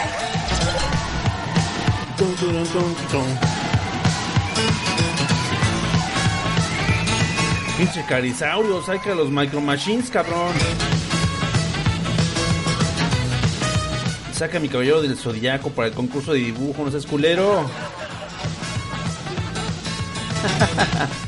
Ay, si alguien aquí sabe de qué chingos estoy hablando, ya está muy mal, cabrón. Ya estamos bien rucos. Gracias por seguirme acompañando, banda. Justamente estamos entrando en el último, en el último bloque del Angel Cast Live de esta noche. Ah, espero que les haya estado gustando hasta el momento lo que es el contenido. Y pues bueno, vamos a dejarnos de jaladas. Nada más quería comentarles una nota, una nota nerd que me acabo de acordar. Que no se les había contado, qué pendejo. Y es que justamente Netflix ha anunciado, ve nomás esta mamada que sacaron. Híjole, Netflix justamente acaba de lanzar el primer avance de su nueva serie documental nostálgica The Movies That Made Us. Ve. ¿Qué pedo? Spin-off de The Toys That Made Us. Obviamente producidos también por ellos. Presentado en la San Diego Comic Con 2019, Netflix comentó que la serie presentará como nunca cintas icónicas como Die Hard, Home Alone, Dirty Dancing y Ghostbusters. En el tráiler que pues, por mientras no está disponible al público, pero pues, por ahí se les filtró guiño guiño. Dieron un vistazo de lo que iba a ser este justamente este behind the scenes, este recuento de los daños de Dirty Dancing y el porqué es su frase de Nobody puts baby in a corner, eh, que es una línea ridícula de eh, muy muy clásica de Reginald Belson y también revisitamos la Plaza Nakatomi 30 años después, lugar icónico donde se llevó a cabo la gran madriza de Die Hard, ¿no? Esta serie pues es producida por el equipo detrás de The Toy Us, eh, que es de Nacelle Company, pues buscan evidentemente pegarle, pegarle de nueva cuenta a nuestro higadito nostálgico, a nuestro pinche riñón nostálgico para que nos duela un chingo y podamos verla apasionadamente y recordar, porque algo ocurre, ya justamente esta serie ya nos habla de un fenómeno que ya está ocurriendo, ya no nos interesa ver películas viejas ni de chiste, muy buenas que sean, ya esto es como un te lo resumo, marca Netflix, hagan de cuenta, ¿no? Un te lo resumo marca Netflix. Ay, efecto equivocado. y pues está culero, ese pedo está culero porque ya mucha gente que no vio esas películas menos las va a ver, ¿no? Porque va, va a ser hincapié justamente de Movies Tan de que esto, esto que estamos presentando, amigo, ya está bien pinche ruco, ¿no? Pero bueno, ahí está, la verdad espero cosas muy buenas porque las adaptaciones que hacen, la manera en la que enfocan los productos de la cultura pop para darnos justamente en la madre, justamente pegarnos en ese que les comento el riñoncito de la nostalgia, les queda bastante, bastante bien. Y ahora sí, vámonos a tema. Y es que vamos a hablar un poco de The Boys.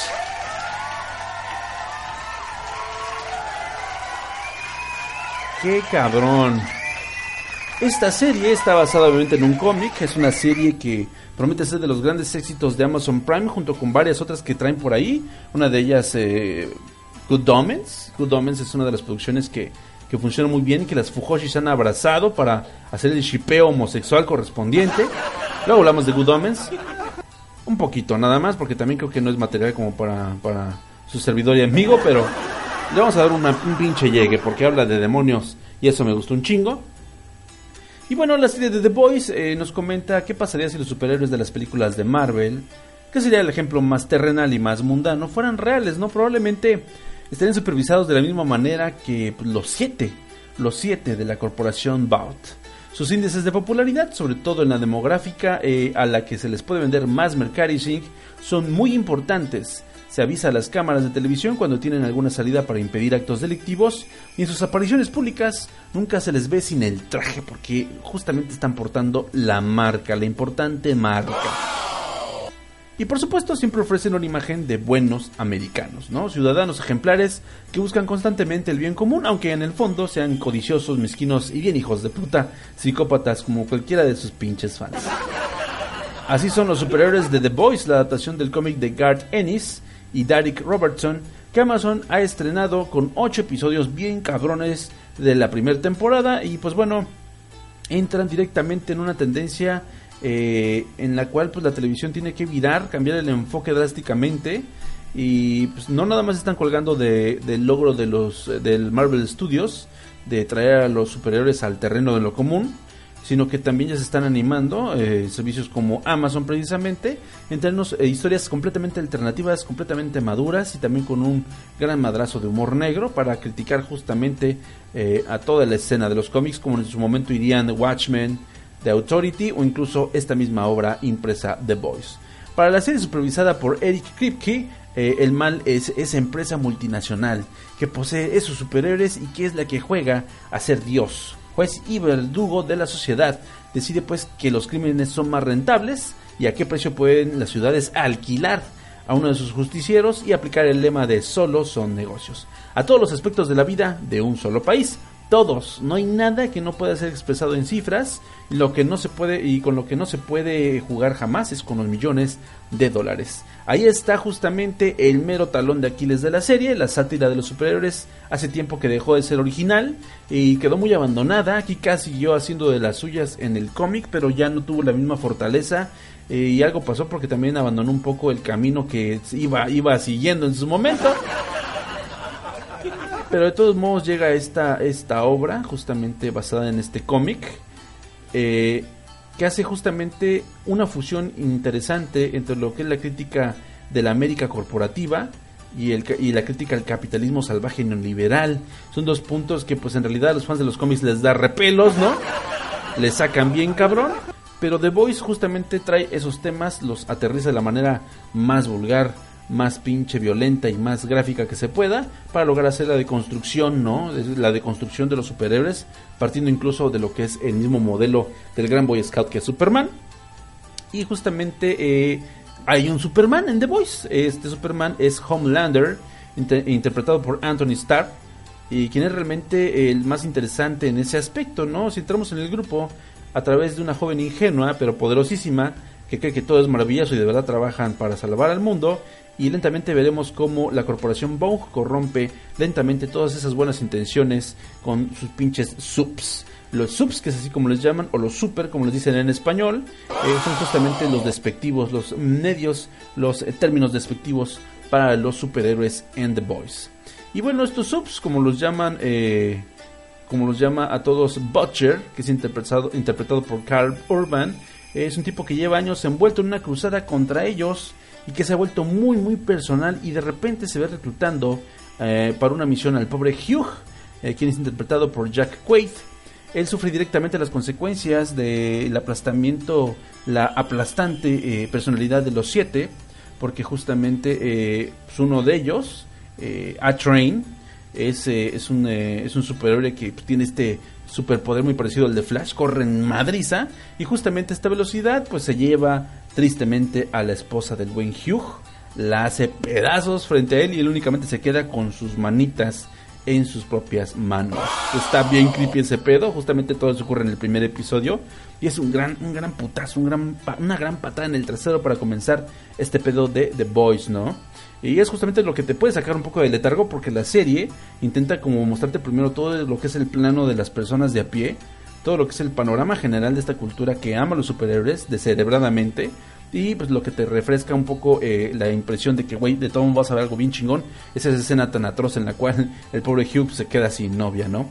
La primera mitad de la serie muestra el proceso de reunión de este grupo dispuesto a meter en vereda a unos sabores fabricados y producidísimos que no valen para pura madre. En ese aspecto la serie funciona como una historia muy típica de, por ejemplo, ladrones juntando de nuevo a la banda para dar ese gran golpe, ¿no? Al más por estilo de, de Ocean Eleven o también de soldados de una patrulla que vuelven para asumir una misión por los viejos tiempos, como pudiera ocurrir en Rambo, nada más que en Rambo la patrulla era nada más él. Butcher tiene carisma y aunque suena un arquetípico eh, superior amargado, funciona como es mucho, funciona de una manera mucho más interesante eh, porque nos presenta y nos habla de sus roces con la corporación Vogue en la cual pues este ha, tenido sus roces muy fuertes. No les, no les quiero spoilerar mucho, pero sí ha tenido unos roces bien chingones y iremos descubriéndolo poco a poco.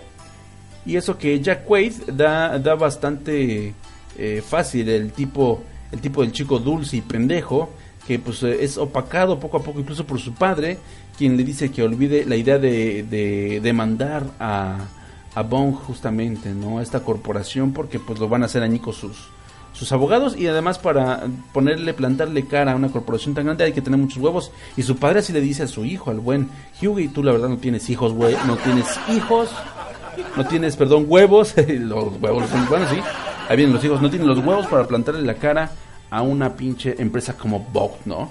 Sin embargo, las maniobras en la sombra de Stilwell en Bong están presentados en un modo más efectivo.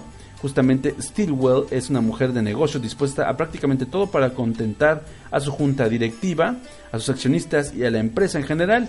Eh, Elizabeth Shue le confiere un tono de tiburón de Wall Street sin escrúpulos a este personaje, que es la mediadora, la negociadora, que anda viendo pues quién le renta a sus superiores por fatídicas, fatídicas cifras millonarias, ¿no? Porque al final de cabo, pues los superiores son los juguetes de la empresa y es algo que supuesto tiene miles de complicaciones. The Voice quiere ser una serie muy culera, ¿no? Muy de las series más este francas que puede haber del género y las actividades de The Butcher y su equipo darán pie a mucho, muchas situaciones de humor negro y de repente situaciones crueles en las cuales dices, güey, no me debería estar no me debería estar riendo de esta mamada. Pero aquí estoy como pendejo y con mi balde de palomitas como chingados, ¿no? Ay, güey. Y también eh, otros personajes que son muy raros y que siempre te hacen esperar más de la serie son los que tienen una, un carácter como intermitente, ¿no? Como pueden ser este, este tarado que es una parodia de Aquaman que lleva por nombre The Deep, el profundo. que quiere que es un personaje que pues siempre tiene tiene este esta esta llamada de mantener a flote la irreverencia con la cual concibió el cómic el mismísimo Garth Ennis, ¿no? Eh, lo que funciona en esta serie es la sátira capitalista. Si alguien quiere trazar paralelismos como funciona con Marvel, salvando las distancias, podría lograrlo. Los subs son despreciables y amorales, pero se, se siembran ciertos detalles de descontento entre algunos de ellos, que puede dar paso a juegos de de dolor, de locura y de muerte entre ellos, sobre todo teniendo en cuenta que Amazon pues ha renovado uh, lo que es el título, la licencia para una segunda temporada, antes siquiera de haber estrenado la primera, entonces la verdad le tienen bastante, bastante fe a esta, a esta puesta en escena, a esta nueva serie, y va a estar más chingón porque justamente eh, lo más chido de la serie yo creo que es cuando se juntan todas las personas normales que han tenido sus eh, roces con los subs y que quieren darles en su madre, es esa confrontación entre personas normales con superiores está bien chingona, la verdad. No quiero arruinarles muchas cosas. Eh, porque si es un pedo, de hecho lo primero que quise hacer fue llegarle un poquito a la serie, por ahí hubo gente que me dice, güey, es que el cómic está muchísimo más verga, la serie es muy buena, pero eh, lo que es el cómic es, hombre, fastuoso, es fantástico también, y pues dije, vamos a darle una oportunidad al cómic, pero hablar de la obra impresa realmente eh, otro boleto, estamos hablando de una obra completamente diferente, eh, pero yo creo que de todo modo la serie de Amazon Prime es una gran, gran adaptación. Nunca pierdan de vista eso, es una adaptación. No necesita ser una copia fehaciente de la obra original, simplemente adaptarla de la mejor manera para que sea mercadeable. Yo creo que la serie de Amazon Prime lo logra bastante bien. Y bueno, eh, una de las grandes este, mm, bondades ¿no? de este gran eh, guionista irlandés que es Ennis, Ennis Gard, pues es que realiza una crítica bastante explícita sobre el acoso sexual también en el trabajo y en la concepción que se tiene sobre las mujeres, eh, no solo en el mundo de los cómics, sino en el mundo en general, ¿no? Hay más de un momento en que uno mismo se siente incómodo con lo que está leyendo o viendo en cada viñeta, sin embargo es necesario que se muestre este tipo este tipo de contenido, ¿no? Para que si el espectador sea consciente del verdadero mundo en el que vivimos. Y es que es un gran bajón, un gran bajón de huevos, porque de repente estás viendo algo muy divertido, algo que promete un chingo de violencia y un chingo de eh, situaciones fuera de lo común, y de repente te muestran algo, pues, con tanta crudeza y tanta bajeza y vileza como puede ser los, los hechos que confrontamos diario con los noticieros, ¿no? Está muy cabrón ese pedo. Por razones evidentes, pues el cómic fue cancelado en los Estados Unidos en su sexto número por la DC, la DC Wildstorm a causa de que pues se pasaron de chorizo los creadores, ¿no? Justamente eh, el buen eh, Dennis, el buen, perdón, el buen Ennis estuvo a punto de valer madre hasta que Dynamite Entertainment permitió al artista seguir con toda la historia tal cual venía de The Voice hasta que él creyera conveniente, sin censura, sin tabúes. Y bueno, justamente eh, ya tiene muchos años que en Europa se distribuyó gracias a Norma Editorial. Ahorita justamente ya está llegando por Editorial Televisa a México, ya lo pueden encontrar, banda. Se lo recomiendo un chingo, ¿no? Por supuesto, eh, Esta obra, no la realiza él en solitario, también la realizó junto con Derek Robertson, que es el encargado de dibujar esta visión macabra y brutal que tiene Ennis del mundo de los superhéroes para poder explicar con sus propias palabras y sus propios términos la depravación que puede estar guardando ese enorme mundo que ha tenido fascinada a la gente por muchas generaciones y que actualmente, bueno, nuestro mundo real ya lleva 10 años que nos tiene bien pendejos, ¿no? y bueno, yo estoy seguro que no fue tarea fácil, ¿no? Para este gran Derek Robertson, pues darle forma a todo aquello que el guionista quería que se viera en cada cuadro. La verdad, este ya que lo ves, se ve que fue un gran reto tanto moral como profesional, porque si hay cosas yo creo que, que serían muy incómodas, ¿no? Incluso tú eh, como dibujante de repente estás metiéndole todo el detalle a la situación, todo el gran trazo y de repente, ya que ves el cuadro completo, no dudo que Robertson se haya preguntado una y otra vez, bueno, ¿y qué pedo? ¿Qué estoy haciendo trabajando con este imbécil, no? Es un pinche enfermo y aún así no aflojó ni un poquito, ¿no? Es una obra imprescindible para aquellos que sean fans, no nada más de Garth Ennis, eh, sino también de todo lo que es el mundo de los superhéroes y que también sienten como que eh, le hace falta un poco de, pimienta, ¿no? Lo que es el universo Marvel, el universo DC, porque simplemente no, no te ha mostrado más que puras bondades de los superhéroes y no, no se han enfocado mucho en revelarnos qué hay del otro lado de la luna. Yo creo que eh, justamente lo que hace The Voice con ese tópico suelto es una, es una maravilla, ¿no? Sinceramente.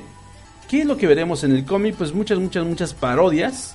Eh, ningún arquetipo queda intacto, todos tienen tela de donde cortárseles, desde el millonario que quiere cogerse a su sidekick, hasta los super equipos que exigen sexo oral a las nuevas reclutas, todos son eh, enmierdados en esta serie, nadie se salva. Aparte de todo esto, Ennis crea personajes muy interesantes y una gran historia alrededor de todos y cada uno de ellos. Sí hay muchas parodias, pero es solo eh, una parte de la gran cereza de este enorme pastel que es The Voice. Y si con todo eso pues aún no les dan ganas de salir corriendo a buscarlo, pues eh, ya saben, eh, ahorita pues sí está muy cabrón, está muy muy este muy cabrón la situación para estar gastando tanto dinero en un cómic, pero pues bueno, también lo pueden conseguir de manera digital, banda, hay maneras de conseguirlo digital. la verdad se lo tienen, se lo tienen que chingar porque es una pinche es una pinche chulada. Lo, lo mejor parte son pues los buenos este los boys, ¿no? The boys or boys. Eh, y es que justamente estos héroes eh, es, bien interesante ver cómo es que se convierten en un peligro para la sociedad. Eh, que ya lo hemos visto un poco con lo que fueron The Incredibles, ya lo habíamos visto en Kingdom Come, eh, ya ha habido otras series y películas que lo han intentado, han intentado hacer este acercamiento. Hasta los rusos, con esa película horrible de superhéroes que nos trajeron, también lo intentaron. Pero es bien chingón cómo es que lo asimila Ennis, ¿no? Acerca de que son como los dioses griegos, ven como todo conecta, incluso eh, lo del meme de, Zeus y no, hombre, todo está bien al pedo. Y está muy chingón como es que estos seres humanos de repente dicen, ya, a la Verge, vamos a darles en su pinche madre estos cabrones. Eh, y lo hacen con medios completamente humanos, ¿no? Desde chantajearlos con videos sexuales o incluso convirtiéndolos en carne molida, ¿no? Es la gran misión eh, pues de los boys, ¿no? Justamente.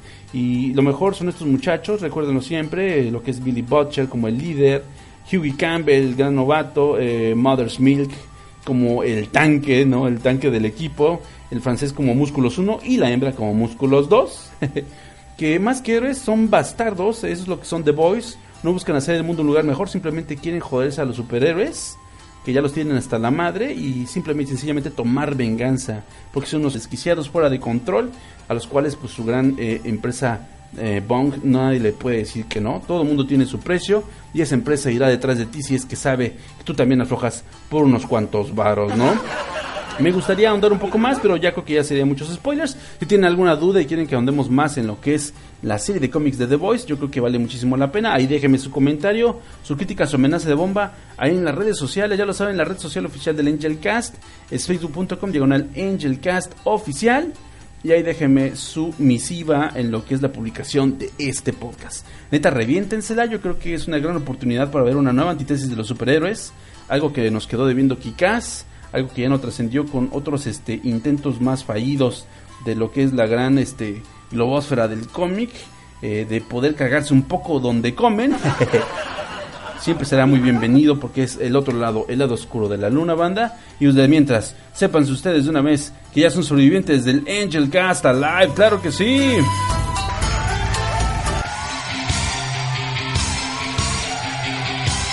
Lo hemos logrado. Un show más y una semana más.